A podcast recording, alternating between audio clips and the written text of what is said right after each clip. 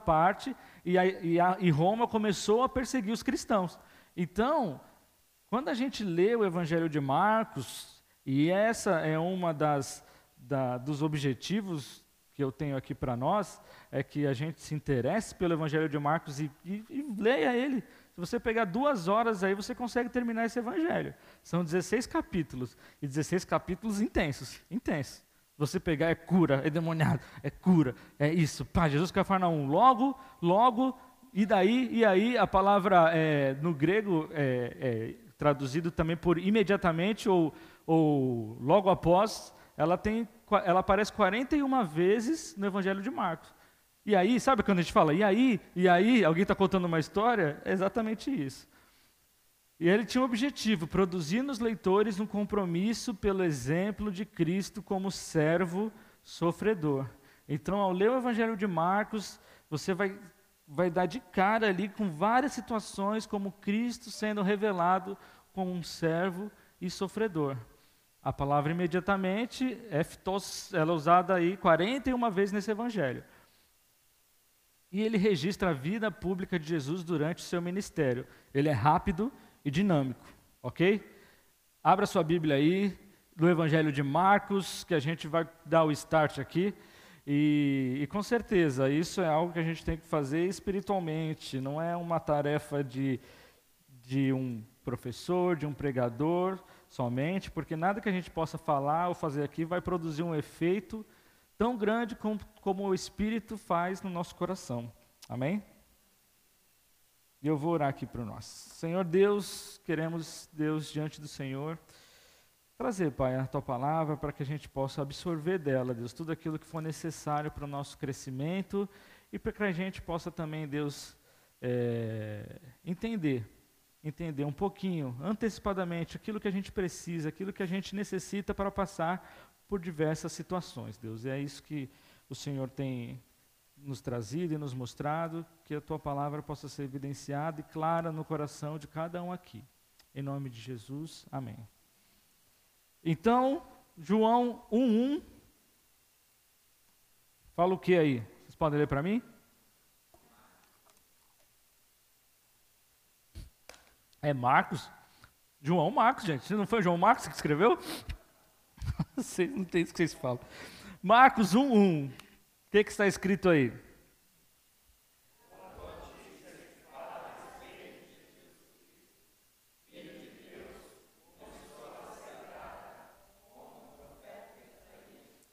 Não, é só um, tá? Começou a ser dada. Começou a ser dada. Bom, logo aí você já tem algo problemático. Problemático. A boa notícia que fala a respeito de Jesus Cristo. Até aí tudo bem. Filho de Deus, começou a ser dado. Filho de Deus. Para a gente só entender, filho de Deus, a gente hoje usa a expressão filho de Deus, né? E, e todo mundo é filho de Deus, a gente acha isso normal. Mas para a época e para os leitores que estavam ouvindo isso aqui, filho de Deus, na, na, na mentalidade judaica, era ser como Deus, era ter a mesma natureza de Deus por assim por, assim por dizer, era o próprio Deus. Então, a boa notícia que fala a respeito de Jesus Cristo, Filho de Deus, começou a ser dada. Né? E quem foi o anunciante dessa boa notícia? Você vê que Marcos não se preocupa em falar de genealogia, Marcos não se preocupa em falar como que, que a Maria conheceu, como que Maria ficou sabendo. Ele já vai para o ano 30 de Jesus, no ano 33, e já começa a chinelar. Tá? Então ele fala: a boa notícia a respeito do Filho de Deus começou a ser dada. E aí, no 4, e foi assim que João Batista apareceu no deserto, batizando o povo e anunciando esta mensagem. Qual é a mensagem?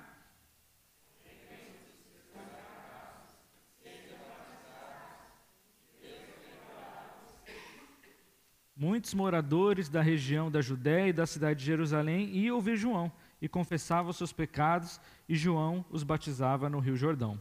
Né? Então vocês viam que é, João Batista ele tinha já uma mensagem, ele já estava anunciando o reino, e Jesus ainda não estava atuante como o, o seu ministério. João Batista foi um precessor de Jesus. Então ele estava batizando e anunciando a mensagem. Vocês pensam o que é batizar no contexto judaico? Batizar alguém se arrependendo dos seus pecados. Quem é que podia se arrepender, é, dar perdão de pecados, se arrepender? João Batista estava, as pessoas tinham que levar lá os pecados para o sacerdote, levar aqueles, é, os animais para ser sacrificados, e assim tinha perdão dos pecados. E João Batista aparece no deserto, e as pessoas iam atrás dele no deserto, atrás dele no deserto. E a mensagem dele é: arrependam-se dos seus pecados e sejam batizados, que Deus perdoará vocês. E eles faziam o quê? No final do 5. Confessavam seus pecados e João batizava no Jordão. Imagina a cena, as pessoas chegando lá, se arrependendo dos pecados, judeuzão, e confessando e sendo batizado. Olha só como que era João, a simplicidade, a exemplo dos nossos dos profetas e apóstolos de hoje. No 6, ele usava roupa feita de pelos de camelo e um cinto de couro, e comia gafanhotos e mel do mato. Você conhece algum profeta que, hoje que usa esse tipo de roupa, esse vestimenta? Era um cara estranho. Era um cara estranho. Essas, essas roupas, essa vestimenta, ela não é à toa. Isaías Desculpa, Elias usava essas roupas já na época, então isso aqui já tem a ver com Elias. E João Batista foi Elias na profecia de Malaquias. Depois de mim, o que ele conta? Vem alguém que é o quê? E eu não mereço a honra de me abaixar e desamarrar as correias das sandálias dele. Eu batizo com água, mas ele os batizará com o Espírito Santo. Ou seja, João Batista era um cara simples. E a mensagem dele era simples. Ele não queria atenção para ele. Ele queria atenção para aquele que ia de vir. E quem é que iria de vir? O próprio Jesus. Né? E ele dizia assim: ele não traria atenção para ele. Eu, olha, vocês estão olhando para mim, eu não mereço a honra nem de ser o escravo dele, que era o papel dessa pessoa que desamarra as sandálias, as pessoas, os escravos. Nem, nem um servo dele eu poderia ser. Olha só como a, a, questão de ser servo aqui é tão importante. João Batista não se sentia digno de ser servo do Filho de Deus. Né? E quantos de nós né, usa essa, essa categoria de servo e acha ela com pouco, com uma honra, né, ou, ou sem honra nenhuma? João Batista tinha um, um, um jeito simples, né? um jeito simples. João Batista foi um, foi, ele foi um anunciador do reino. E aí a gente vai lá caminhando, João Batista falou isso tudo, e aí o que acontece? Jesus chega para ser batizado. Olha só como que as coisas são intensas, né? João Batista, a boa notícia do, do reino de Deus, João Batista anunciando. Daqui a pouco chega Jesus para ser batizado. Vamos lá no, no versículo 9.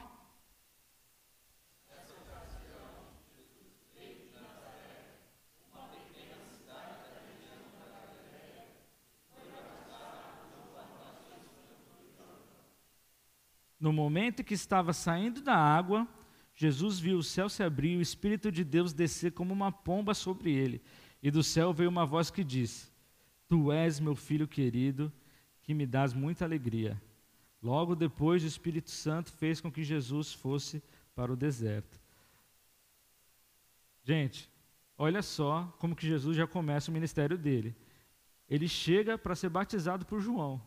O que, que as pessoas que iam batiz ser batizadas por João iam fazer?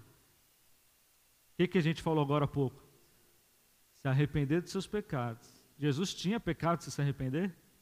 Não tinha. Mas ele, como, como uma, uma demonstração né, do que, que um, o discípulo dele, quem segue a ele, deveria fazer, ele foi lá e foi batizado. Ah, mas então Jesus tinha pecado. Não, isso não quer dizer nada. O próprio Deus foi lá no batismo de Jesus, né? Se o batismo fosse aqui na nossa piscina e havia uma voz do céu, né? E o Espírito Santo descer como uma pomba sobre ele e falar: Tu és o meu filho querido, que me dás muita alegria. Imagina estar tá lá, né? Agora imagina João Batista que achava que não tinha honra nem desamarrar a sandália dele, chegar para frente dele o filho de Deus e ele batizar o filho de Deus. A gente se sente honrado em batizar algumas pessoas, né? Com, porque é um momento importante da história da pessoa. Agora imagina João Batista batizar o Filho de Deus, batizar Deus, por assim dizer, né? a voz do próprio Deus se fez ouvida entre os homens. E ali o que aconteceu? Depois do batismo, o que, que o Espírito Santo fez? O quê? Levou Jesus para o deserto para ser tentado. Né? Jesus ficou ali, a, a palavra impeliu, ele, ele levou Jesus, mandou Jesus, vai para o deserto. E ficou lá 40 dias, 40 dias, sendo provado por Satanás e não pecou.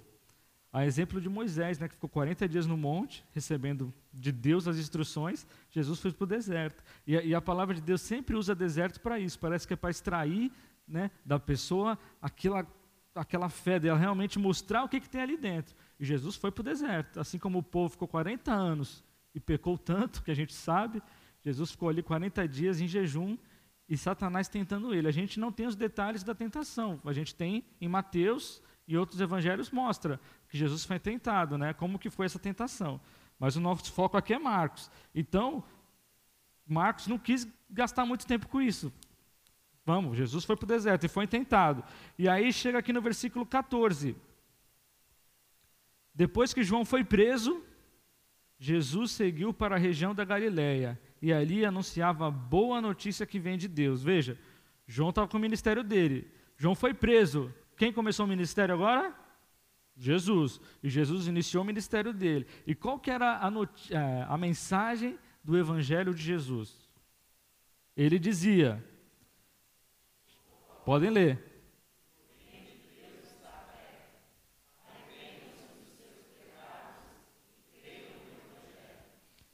Veja, a mensagem é a mesma. a mensagem de João Batista qual que era? Arrepende seus pecados e sejam batizados, e Deus perdoará vocês. E de Jesus, o reino de Deus está perto. Arrepende seus pecados e creiam no Evangelho. E a mensagem do Evangelho é a mesma para nós hoje: arrependimento e crer no Evangelho. Se arrependa dos seus pecados e creia no Evangelho. E a partir daí, o ministério de Jesus começa e o reino de Deus chega com grande poder. Além da mensagem poderosa, Jesus também curou e curou muita gente, expulsava demônios e isso aconteceu de uma forma tremenda. Você imagina estar tá com uma doença há tanto tempo, há tantos anos e saber que alguém está curando. Pode estar tá lá em Goiás, pode estar tá lá no Pará, pode estar onde que for. A gente quer ir atrás. E foi isso que aconteceu. Jesus tentava de vez em quando ir para o deserto para ensinar para os discípulos e quando chegava lá já tinha gente lá. Oi, estamos aqui, né? Mas é claro que, que esse evangelho aí é, é algo, como ele é muito rápido, então a gente tem que entender, primeiramente, é, a gente não pode olhar para a Bíblia e tentar, com uma pergunta já tentando fazer que ela responda sobre a nossa pergunta. Né?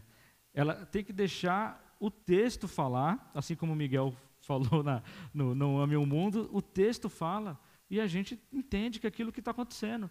Né? Então, é a mensagem do reino de Deus. E um tema bem frequente nesse evangelho, que é algo que, que eu trouxe para nós aqui, para que a gente possa conversar, é sobre a dureza de coração. Né? Por isso que tem aí, aí no fundo um coração, né? Só o Rafael, que, eu acho que só o Rafael que viu que é um coração ali, né? ali atrás. Só o cardiologista. Mas assim, a gente tem realmente que, que perceber nas entrelinhas, o que que Marcos estava escrevendo para a igreja daquela época. E, e a sequência, vocês sabem que os versículos e os capítulos e aqueles títulos que tem ali em cima, né, dos capítulos, não foram inspirados.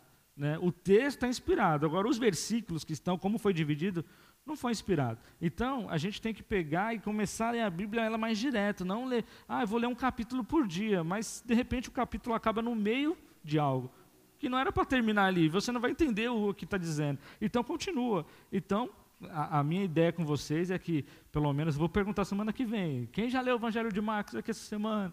Né? Aí ninguém vai levantar a mão, mas eu vou perguntar semana que vem de novo, tá? Mas assim, eu, não, eu quero ter fé, né? Porque eu acho que esse que é o nosso intuito aqui, ter fé, né? Mas, com certeza, um, um tema bem frequente no Evangelho de Marcos é a dureza de coração, né? É, é aquilo qual chamamos, é, quando a gente tem o nosso coração é, duro, duro, o nosso coração rígido, o nosso coração fechado para o arrependimento, fechado para crer. Um coração obstinado, um coração teimoso, um coração que não muda de opinião, nem mesmo quando vê na frente dele o evangelho ou o reino de Deus escancarado. Então, a ideia é que nós possamos é, olhar para o nosso coração e perceber: será que eu sou duro de coração? Será que eu estou vendo Jesus como, como o Evangelho aqui tem colocado, tem apresentado? A ideia de Marcos é apresentar esse Evangelho para aquela igreja que está ali. Olha, é, vocês precisam saber disso e precisam é, deixar de ter um coração incrédulo, deixar de ter um coração duro. E isso é algo que só Deus pode fazer no nosso coração. E eu trouxe esse versículo aqui, que é um versículo conhecido nosso, né, já é, na NAA, ela traz assim: enganoso, Jeremias 17, 9. Enganoso é o coração, mais do que todas as coisas, e desesperadamente corrupto. Quem poderá entendê-lo? Enganoso é o coração, mais do que todas as coisas. Seu coração aí dentro. Né? A gente sabe quando fala de coração, não está falando do nosso, nosso órgão, coração, mas coração é o centro da nossa mente, dos nossos pensamentos, das nossas decisões.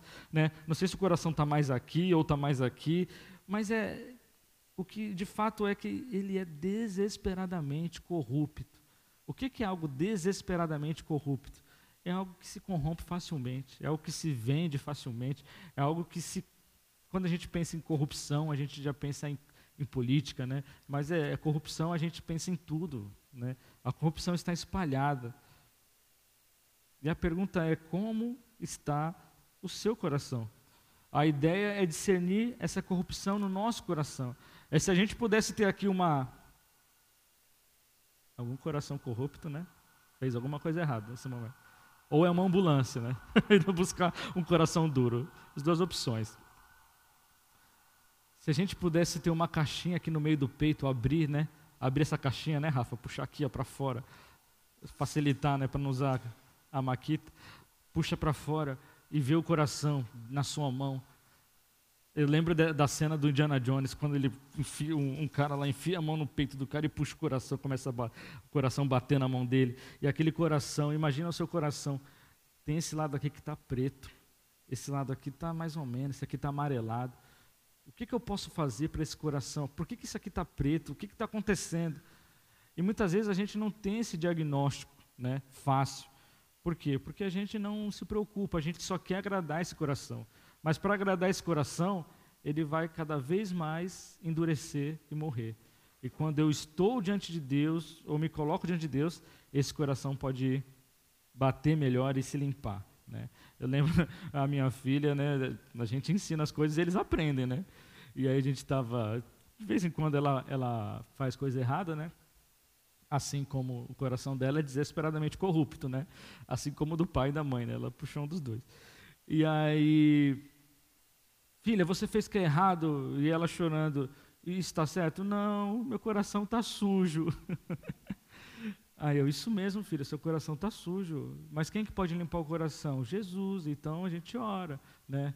E é nesses momentos que a gente ensina, né, o evangelho para a filha, né? Como é bom ter é, ser que nem a criança, perceber o coração sujo e não ser teimoso. Mas também, né? Mas também, enfim, um coração que vê Jesus como Senhor. Esse é o, é o, seria o tema de hoje. É o tema de hoje. E, e, se você for ler aí o Evangelho de Marcos, começar aí amanhã a ler o Evangelho, você vai perceber sete situações que acontecem uma atrás da outra. Sete situações. A gente não vai ver todas né, aqui, mas é, as oposições a Jesus. Você imagina que o Filho de Deus vá para a terra, o Filho de Deus começa a curar, apresenta o Evangelho, e o que, que ele ganha em troca da liderança da época? Oposição. Mas como assim? Né? Como assim? Então a gente vai ver isso aqui, tá? Primeiro aí é um paralítico sendo trazido pelo telhado, tá? Em Marcos 2 de 1 a 12. Você pode abrir Marcos 2 aí de 1 a 12. A gente vai ler o texto corrido, tá?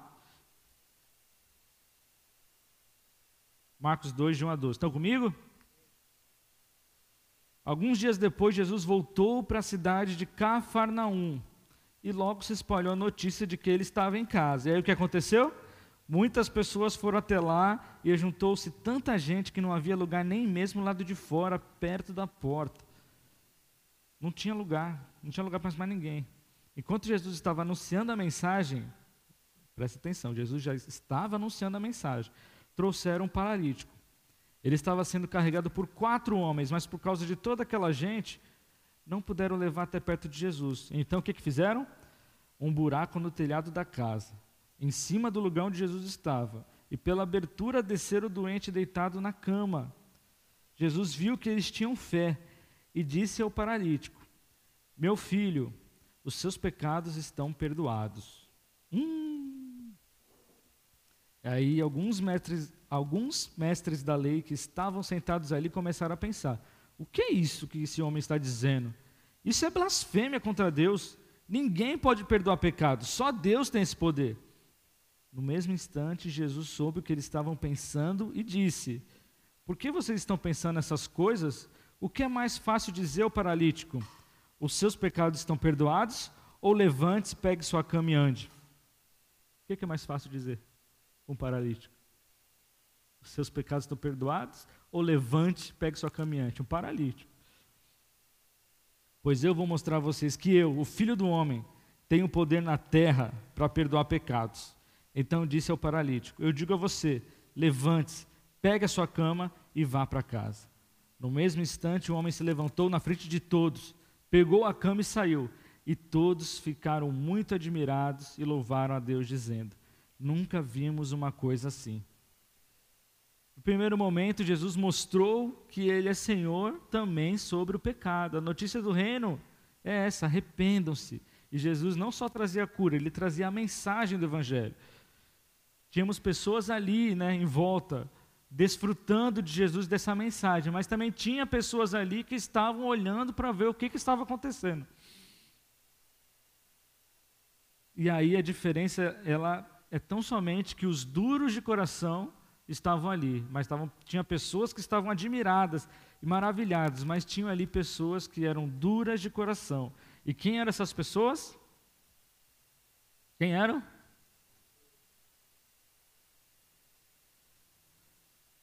Quem é? O que está falando aí? No 6? Os mestres da lei. Né? Algumas versões falam os escribas, né? mas assim, eram os mestres da lei. E aí a gente tem uma primeira situação: um coração que não vê Jesus como Senhor. Um coração que não vê Jesus como Senhor, diante de situações que está ali, o reino de Deus, Deus atuante na frente deles, eles não estão enxergando. Um coração que se coloca em dúvida, em oposição, está mais preocupado com a forma, como é que a gente vai fazer. Não, deixa eu ver se ele vai seguir todas as regras, todos os rituais, o que, que vai acontecer aqui. Um coração que não vê Jesus está preocupado com isso, um coração duro. Ele está mais preocupado com, com a forma do que com o conteúdo. Um coração duro volta para casa com seus pecados não perdoados, né? Porque eles estão diante de Deus e poderiam muito bem estar diante de Deus pedindo: Senhor, perdoa meus pecados, me limpa. Mas não, quem é esse cara pensa que é para perdoar pecados? Não. Ele não pode fazer isso, só Deus pode fazer isso. Com certeza. E uma pessoa que está com o coração duro, ela não enxerga as maravilhas que Deus está fazendo. Então, muitas vezes, irmãos, quando a gente está com o coração duro, a gente está com, com um coração que, que não vê Jesus como Senhor, como Ele realmente é, nós estamos fechados para o reino de Deus. E não adianta vir Jesus aqui fazer milagre, porque ninguém vai acreditar. Porque se nós estamos com o coração fechado para Ele, isso não vai levar a nada. Por outro lado, um coração que vê Jesus como Senhor, ele tem expectativa, ele tem fé, e ele participa e promove aquilo que Deus tem feito. Olha, Jesus está lá na casa, está curando, vamos lá, você não precisa de cura, ele está perdoando o pecado, você não está você não tá mal, você não está triste, vamos, Jesus está aí. A pessoa dura de coração, não, não, não, quem é? Deus que perdoa o pecado. Realmente, Deus perdoa o pecado. A pessoa que está com o coração que vê Jesus, ela volta para casa com os, com os pecados perdoados. Ela volta limpa diante de Deus. E ela contempla a Deus em admiração e louvor. Acontecem as coisas, que, os, os, milagres, e ela louva a Deus. Ela louva a Deus. Um coração que vê Jesus, ele louva a Deus com os milagres acontecendo. Ele não está fechado para o reino de Deus, para aquilo que Deus está fazendo e por toda a obra que Deus está colocando na nossa frente. Diante das circunstâncias, irmãos e irmãs, diante das circunstâncias que nos rodeiam, e olha que eu tava faz... eu fiz essa pregação aqui e não, e não foi hoje, né? não foi de ontem para hoje. Né?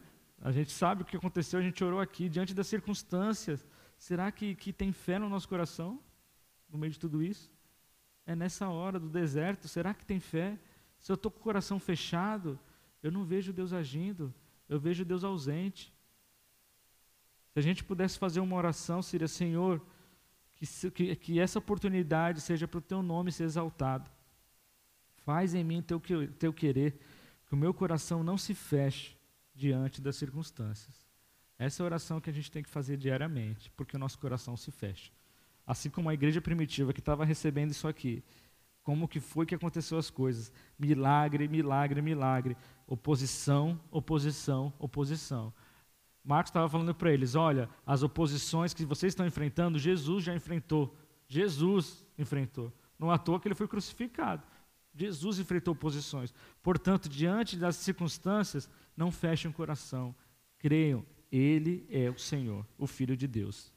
Amém? Vamos lá, Marcos 2, de 13 a 17. Você sabe que é assim, é pé na tábua, né? Se eu estiver muito rápido aí, vocês falam. Ou escuta o áudio depois aí. Estão comigo? 13? Jesus saiu outra vez e foi para o lago da Galileia. Muita gente ia procurá-lo e ele ensinava a todos. Enquanto estava caminhando, Jesus viu Levi, filho de Alfeu, sentado no lugar onde os impostos eram pagos. Levi, gente, é Mateus, tá? É que aqui eles chamam de Levi, mas é o mesmo Mateus. Até porque não tem Levi nos outros evangelhos, então esse é Mateus. Então, disse a Levi: Venha comigo. Aí Levi falou: Vem o quê? Fazer o quê? Mas para onde? O que, é que o texto está falando?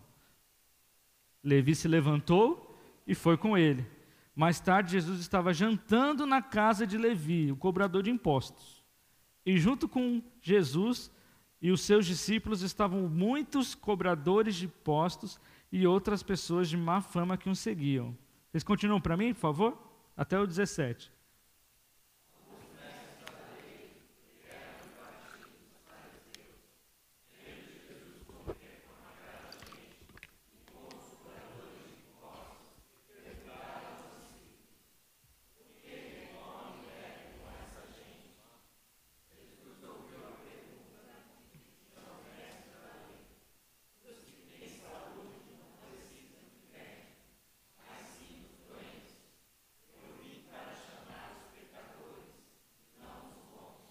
Então você imagina a cena na cabeça de um fariseu.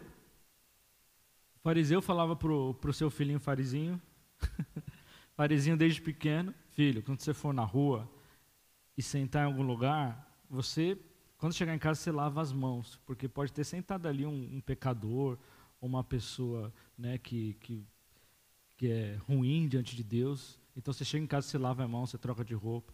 Né? Então Jesus até usa um texto falando que a impureza não é o que vem de fora para dentro, mas é o que vem de, de dentro para fora. No contexto de Covid, a gente acha, nossa, Jesus estava errado. Não. Jesus está falando é realmente que na cabeça deles a pessoa se tornava impura em encostar em pecadores, encostar em pessoas de má fama. Imagina Jesus lá, passa o pão aí, vai lá, dava uma dentada no pão, com os pecadores todos na mesa ali, né? Todos na mesa lá, todo mundo conversando não estavam fazendo nada de errado, estavam comendo, tendo uma refeição com Jesus. Aí chegam os fariseus, pai do farizinho, olha ali Jesus. É aqui que ele questiona, chama quem? Jesus não, ele chama. Perguntar a quem? Aos discípulos. Chamaram, vem cá, chega aí. Por que, que ele come e bebe com essa gente? Né? E Jesus ouviu a pergunta de longe, né? E disse: Os que têm saúde não precisam de médico, mas sim os doentes. Eu vim para chamar os pecadores e não os bons. E realmente é algo bem lógico, né? Porque a mensagem do Evangelho, arrependam-se, para quem não tem nada para se arrepender, é uma mensagem nula, Ah, não, é, tudo bem, as pessoas precisam mesmo. Vai lá, porque eles estão precisando se arrepender. Mas eu sou fariseu, né? Filho de fariseu. Eu não tenho que me arrepender de nada. Eu faço tudo certinho. Ou seja, eu não vejo pecado em mim. Eu não vejo pecados em mim. Um coração que não consegue ver Jesus como Senhor. Aqui eu coloquei a cena aqui, não sei se dá para ver, tem uns fariseus chegando aqui. O legal de fazer série sobre Jesus é que tem muito material, né? Você bota lá, plá, já tem lá uns 300.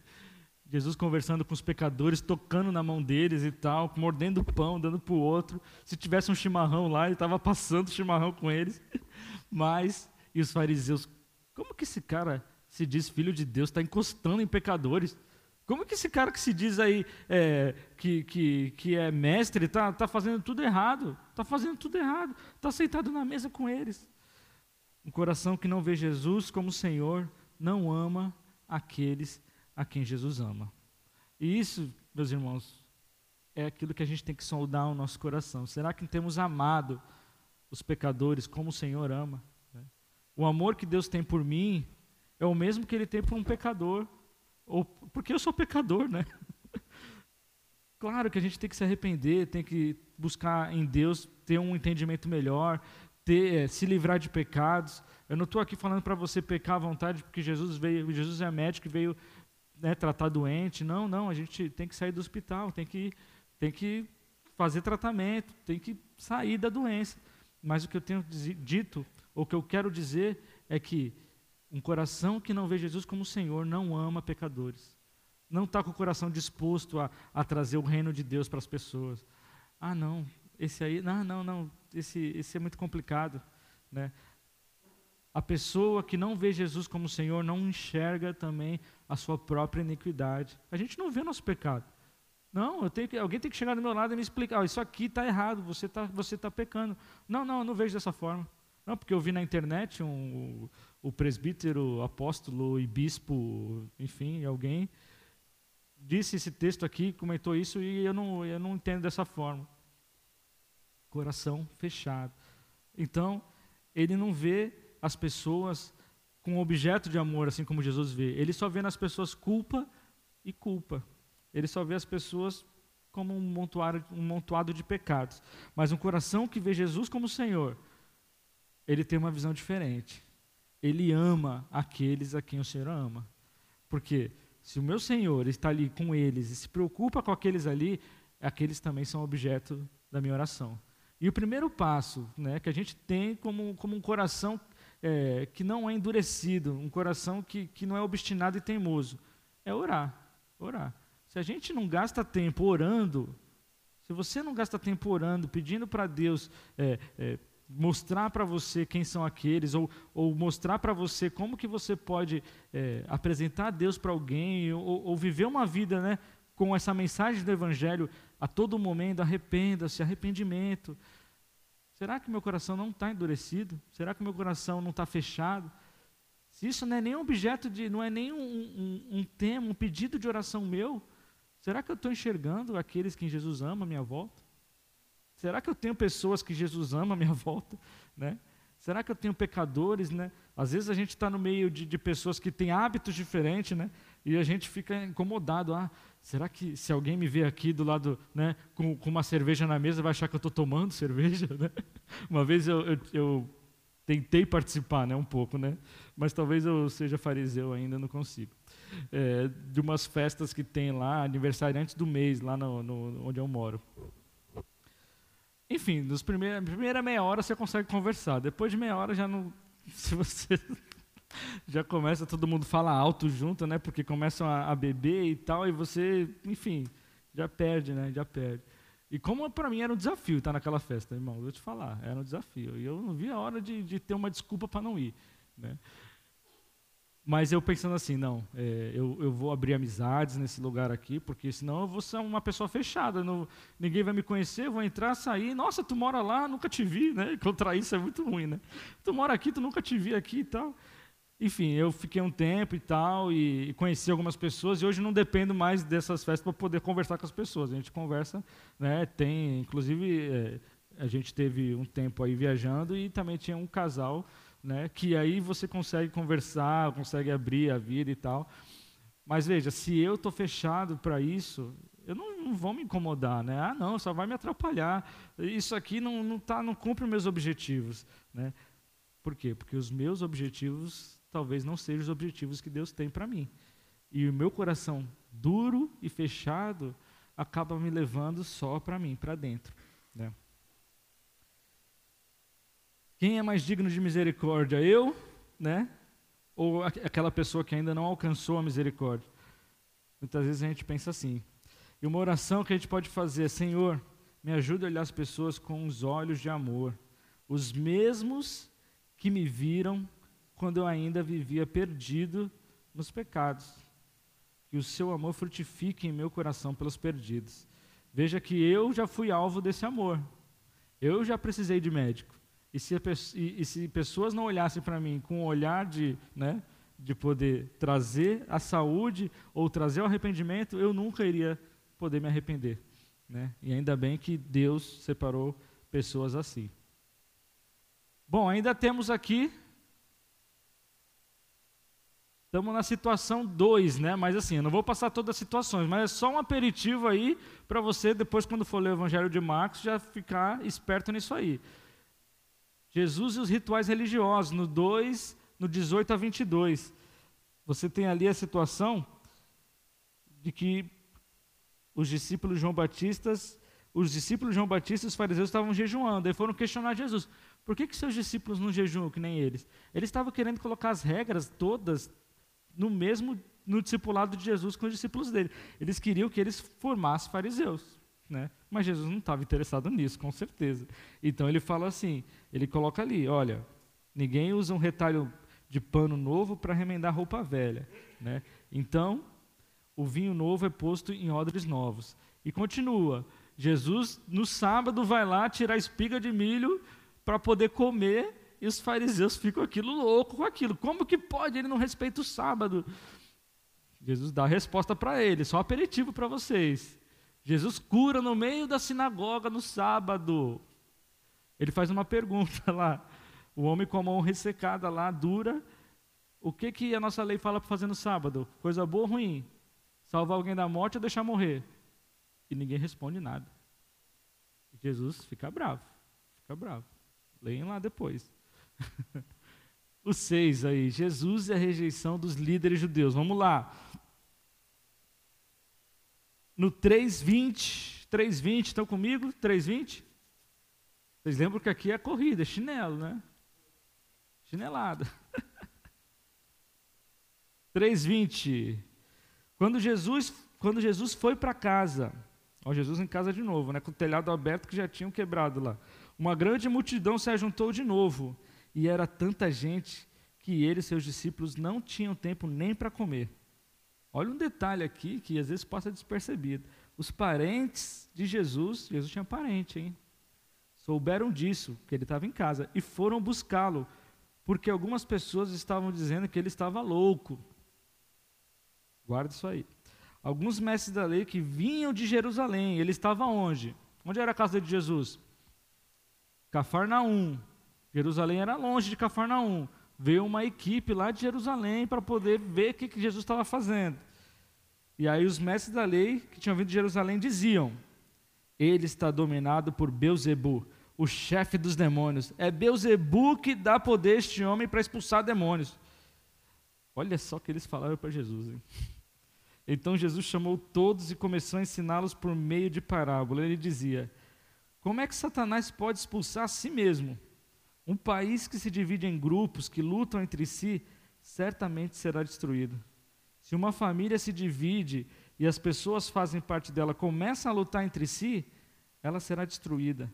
Se o reino de Deus, se o reino de Satanás se dividir em grupos e esses grupos lutarem entre si, o reino não continuará a existir, mas será destruído. Ninguém pode entrar na casa de um homem forte e roubar os seus bens sem primeiro amarrá-lo. Somente assim essa pessoa poderá levar o que tem em casa. Vocês podem ler para mim até o 30?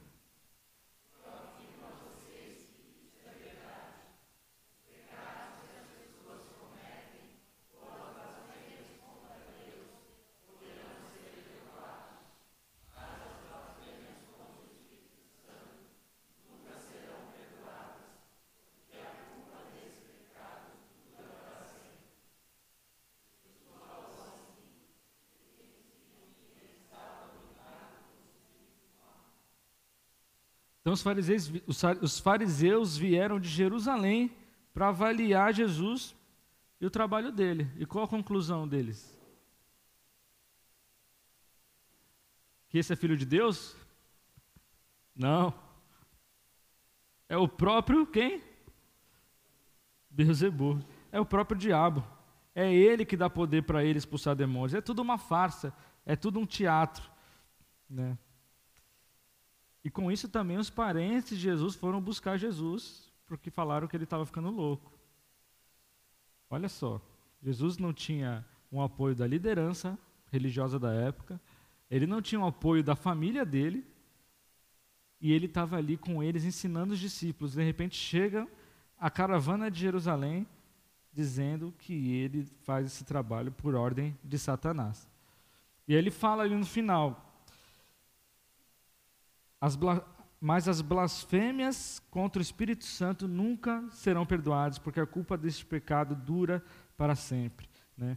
E o apóstolo Estevão, em, o Estevão, em Atos dos Apóstolos, ele fala isso para os líderes judeus lá, quando ele está no, no, testemunho dele diante do, do Sinédrio, ele fala: Como vocês são teimosos, como são duros de coração e surdos para ouvir a mensagem de Deus vocês têm rejeitado o Espírito Santo, como seus antepassados rejeitaram.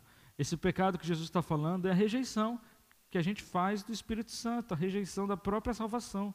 E esse pecado é um pecado eterno porque ele dura para sempre. A consequência disso é eterna, porque uma vez que você rejeita Deus, você rejeitou Ele para sempre. Né? E um coração endurecido, coração que não vê Jesus, ele dá explicações sem sentido para o sobrenatural. Ele não consegue ver Deus agindo no sobrenatural. Ah, não, isso aqui foi, sei lá, é, ele já estava, ele já estava curado, ou não, ele, ele já estava no dia certo para andar, então ele já estava num processo de cura, ou não, isso não, não, isso não é um poder sobrenatural. A gente tem a tendência de, de, de negar o sobrenatural, ou não ter uma expectativa no sobrenatural. Irmão, se o Senhor é Deus, ele pode agir com o mesmo poder em qualquer época. Ele é eterno. O poder dele não está mais fraco, não está mais forte. O poder dele é igual. Ele é o mesmo ontem, hoje e eternamente. Um coração que não vê Jesus, ele não teme a obra de Satanás. Ele vê Deus agindo com poder e parece que, que esse, essa ação com poder, né, ele, ele domina, ele domina todos à nossa volta. As pessoas saem admiradas e louvam a Deus. O resultado de um trabalho por Deus é o, é o final. As pessoas louvam a Deus, não louvam aquele que fez a obra. Né? Então, um coração que não vê Jesus, ele crê mais no poder de Satanás do que no poder de Deus. Você vê que Satanás, de acordo com os fariseus, ele olhando ali, demônios sendo expulsos, é, as coisas acontecendo. E eles tinham uma lista grande para expulsar demônio. Quem viu o, o, filme The Chosen, né? Eles tentando tirar demônio de alguém lá e não saía. E eles falavam lá uma série de coisas e tal. Ah, essa pessoa é muito ruim mesmo, não dá para sair o demônio dela. E Jesus fala: cala a boca, sai dele. Era assim, Jesus não ficava trocando muita ideia, não, ou ficando a noite inteira lá, e os discípulos não conseguiram uma vez fazer isso. E Jesus falou por causa disso. Mas vejam, a obra é mais fácil atribuir a Satanás, porque a obra dele pode ser mais fácil de fazer do que a obra de Deus.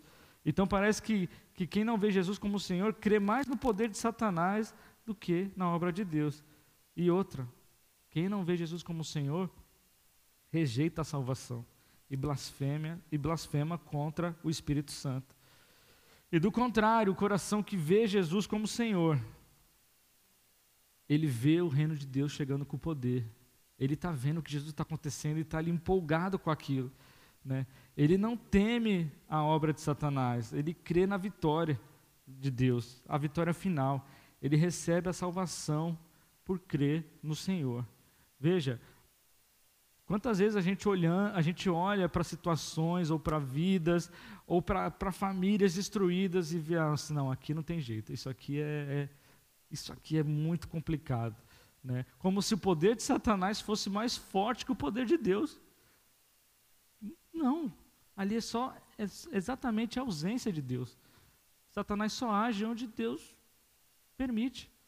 Então, quando a gente olha para situações e vê o poder do inferno agindo ali claramente, a gente tem que crer que o poder de Deus é infinitamente maior que o poder de Satanás. Amém? Porque se Satanás conseguiu fazer uma acabar com aquelas vidas ali, Deus é muito mais poderoso para colocar tudo em ordem na casa. E isso aí é uma coisa que tem que estar tá no nosso coração pulsando. Um coração que vê Jesus como Senhor, crê na obra magnífica de Deus sobre qualquer ser humano. E a gente tem que parar às vezes, e, e lembrar disso. Você vê no texto, no, no texto aí, voltando para o texto, no 27. O que, que fala o 27 aí? Ninguém pode entrar na casa de um homem forte sem primeiro. Somente assim essa, essa pessoa poderá levar, essa pessoa poderá levar o que tem em casa. Quem é que está saqueando aí? Quem é? Quem, gente? É o diabo que está saqueando aí? Lê de novo. É, lê de novo.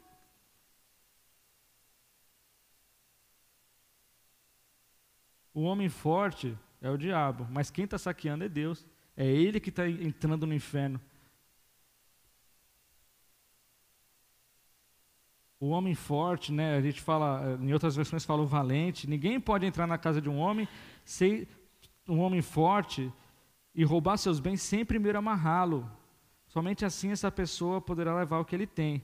Então Jesus está falando, o reino de Satanás se divide em grupos, ele vai ser destruído. Uma família que se divide, é, se divide, ela é destruída. Um reino que, que se divide é destruído. Ninguém pode, antes de chegar no lugar, amarrar o homem forte daquele lugar para saquear aquele lugar. Então, o reino de Deus chegando, ele ele vem para saquear o inferno, ele vem para amarrar o homem forte, o valente, o, o, teimoso, seja quem for, mas Deus ele é poderoso para acabar com a obra de Satanás. Um coração que vê Jesus como Senhor, ele é Senhor de tudo, ele não é só Senhor de um pedaço, ele não é só Senhor desse pátio, ele é Senhor do, do, do planeta, do universo inteiro. Deus não cabe nada que a gente conheça, e ele é poderoso para acabar com a, obra de Satanás. Assim, e com o sopro de sua boca, mil anos Satanás amarrado. Senhor, ajude a olhar a tua obra crendo de todo o coração e não permita que eu deixe de ver o Senhor, que tem autoridade sobre tudo, teu poder é eterno, tua glória é eterna, o teu reino é eterno e chegou até nós. Amém? E ainda a gente tem ali no 3, no. Ah, aqui, esse aí, Atos 7, de 51 a 53, é aquela passagem de Estevão que eu falei que vocês têm rejeitado o Espírito Santo. Então, as oposições de Jesus, aí a gente chegou na sétima. Eu não vou ler essa sétima com vocês, eu vou deixar aí de aperitivo. Mas vejam, em seguida, a mãe de Jesus e os irmãos de Jesus chegaram. A mãe e os irmãos, tá? Estamos numa semana aí, né? Dia 12 aí. Eles ficaram do lado de fora e mandaram chamá-lo. Muita gente sentada em volta dele e algumas pessoas lhe disseram: Escute, sua mãe está lá fora e seus irmãos procurando o Senhor. Jesus sabia que eles estavam atrás dele para pegar ele, porque estavam achando que ele estava louco. Quem, são minha, quem é minha mãe? Quem são meus irmãos? Aí olhou para as pessoas sentadas à volta dele e disse: Vejam, aqui estão a minha mãe e meus irmãos, pois quem faz a vontade de Deus é meu irmão, a minha mãe e minha irmã. Ou seja, Jesus enfrentou oposições até da família dele, até dentro de casa. Né? Será que eles estavam vendo, a família de Jesus estava vendo ele um coração como Senhor? É um coração da família dele estava vendo Jesus como Senhor? Eu acho que não. Bom, meus amados irmãos, então a gente tem aí o Evangelho de Marcos. Leiam esse Evangelho, leiam a gente vai ver outras situações que, que trazem Jesus com, com outras perspectivas ou outras características e qualidades que Jesus é.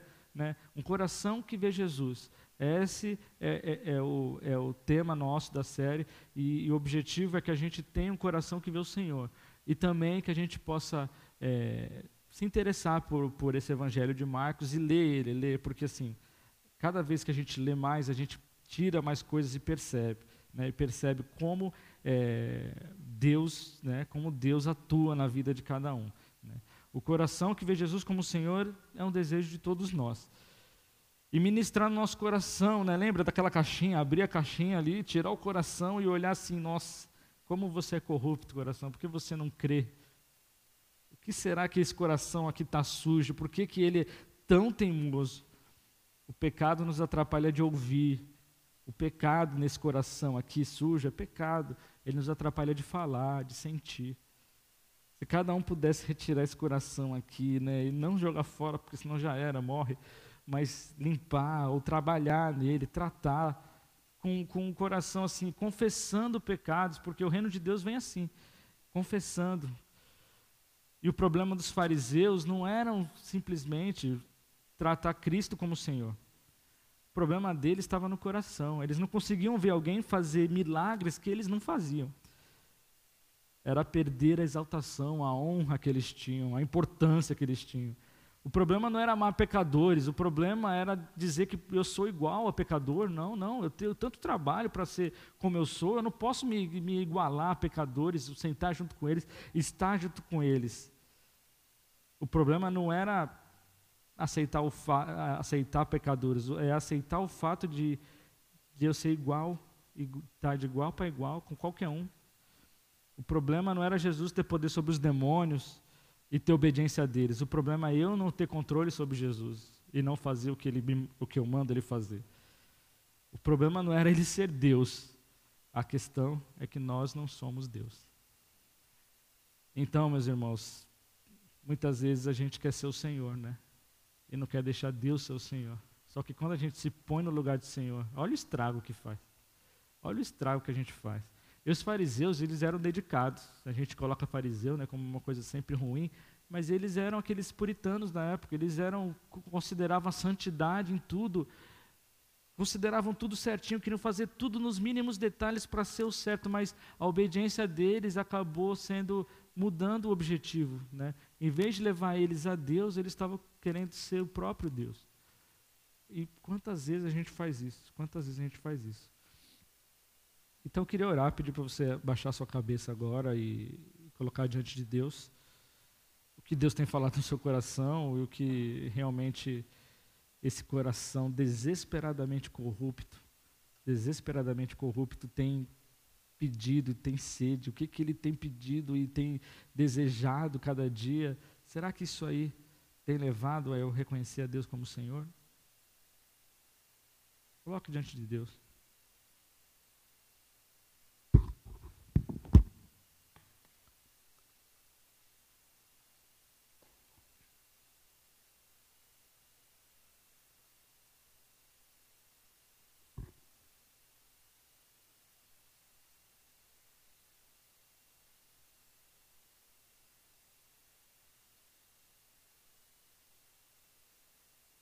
Senhor Deus e Pai, queremos te agradecer, porque o Senhor enviou seu Filho para que todo na, aquele que nele crê receba a vida eterna.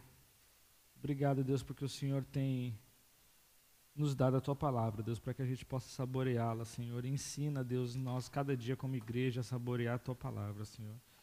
Que a gente não a despreze, Deus, não, não a trate, Deus, como algo religioso ou não queira simplesmente lê-la para dizer que li, mas que a gente possa ler ela percebendo que o Senhor se expressa por meio dessa palavra, Deus, e que ela atinja nosso coração, Pai. Troca nosso coração duro, que não vê o Senhor como o Senhor, e coloca um coração, Deus, limpo, coloca um coração, Deus, arrependido, um coração contrito, para que nós possamos, Deus, parar de sofrer por entrar em caminhos errados e começar a olhar para Ti e sentir o Teu poder na nossa vida, Deus o reino de Satanás não prospere, Deus, no nosso meio, nem na nossa frente, porque nós queremos o teu reino chegando com poder, Pai.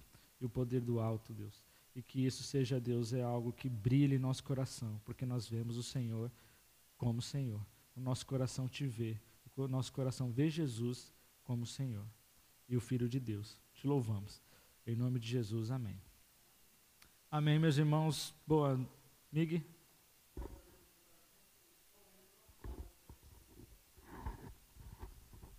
Dá-me um coração igual ao teu, meu mestre. Dá-me um coração igual ao teu, coração disposto a obedecer, cumprir todo o teu querer. Dá-me um coração igual ao teu. Dá-me um coração igual ao teu. Bem lembrado. Vai ficar para a semana que vem, na playlist de, do louvor. boa semana, irmãos. Não esqueçam dos livros e da cantina lá do Miguel, hein? Falou que tá boa.